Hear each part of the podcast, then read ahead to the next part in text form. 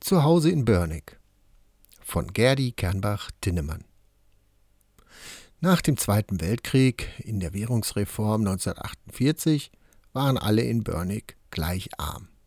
Die Frauen mussten mithelfen, die Familien zu ernähren. So kamen zum Beispiel sonntags Nachmittag immer mehrere Frauen zu uns auf die Deele zum Helfen. Die Ernte war eingefahren und es gab dann viel zu tun. Es wurden beispielsweise Stielmus gestrippt, Kartoffeln sortiert, Zuckerrüben geschält und vieles mehr. Aus den Zuckerrüben wurde Rübenkraut gekocht. Mein Vater spitzte kleine Holzstäbchen und machte für uns Kinder aus lange gekochten Rübensaft Dauerlutscher.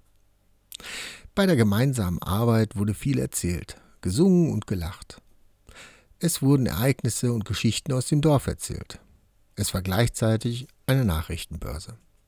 In Börnig gab es den Spruch, eine Neuheit ist innerhalb von 20 Minuten durchs Dorf. Gesungen wurden gerne Volkslieder bei der Arbeit auf der Dele, ohne Liederbuch. Man konnte alle Strophen auswendig. Zur Stärkung gab es zwischendurch selbstgebackene Plattenkuchen, Streusel oder Apfelkuchen. Und dazu Milchkaffee. Selbstverständlich bekam jede Helferin eine gute Portion Stielmus oder Rübenkraut mit nach Hause. Das war der Lohn für die nachbarschaftliche Hilfe.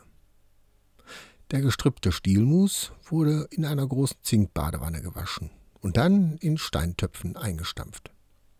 Die Zinkbadewanne diente uns ebenfalls als Badewanne. Im selben Badewasser mussten mindestens zwei bis drei Personen gebadet werden, bis neues Wasser in die Wanne kam. Mit Wasser musste gespart werden.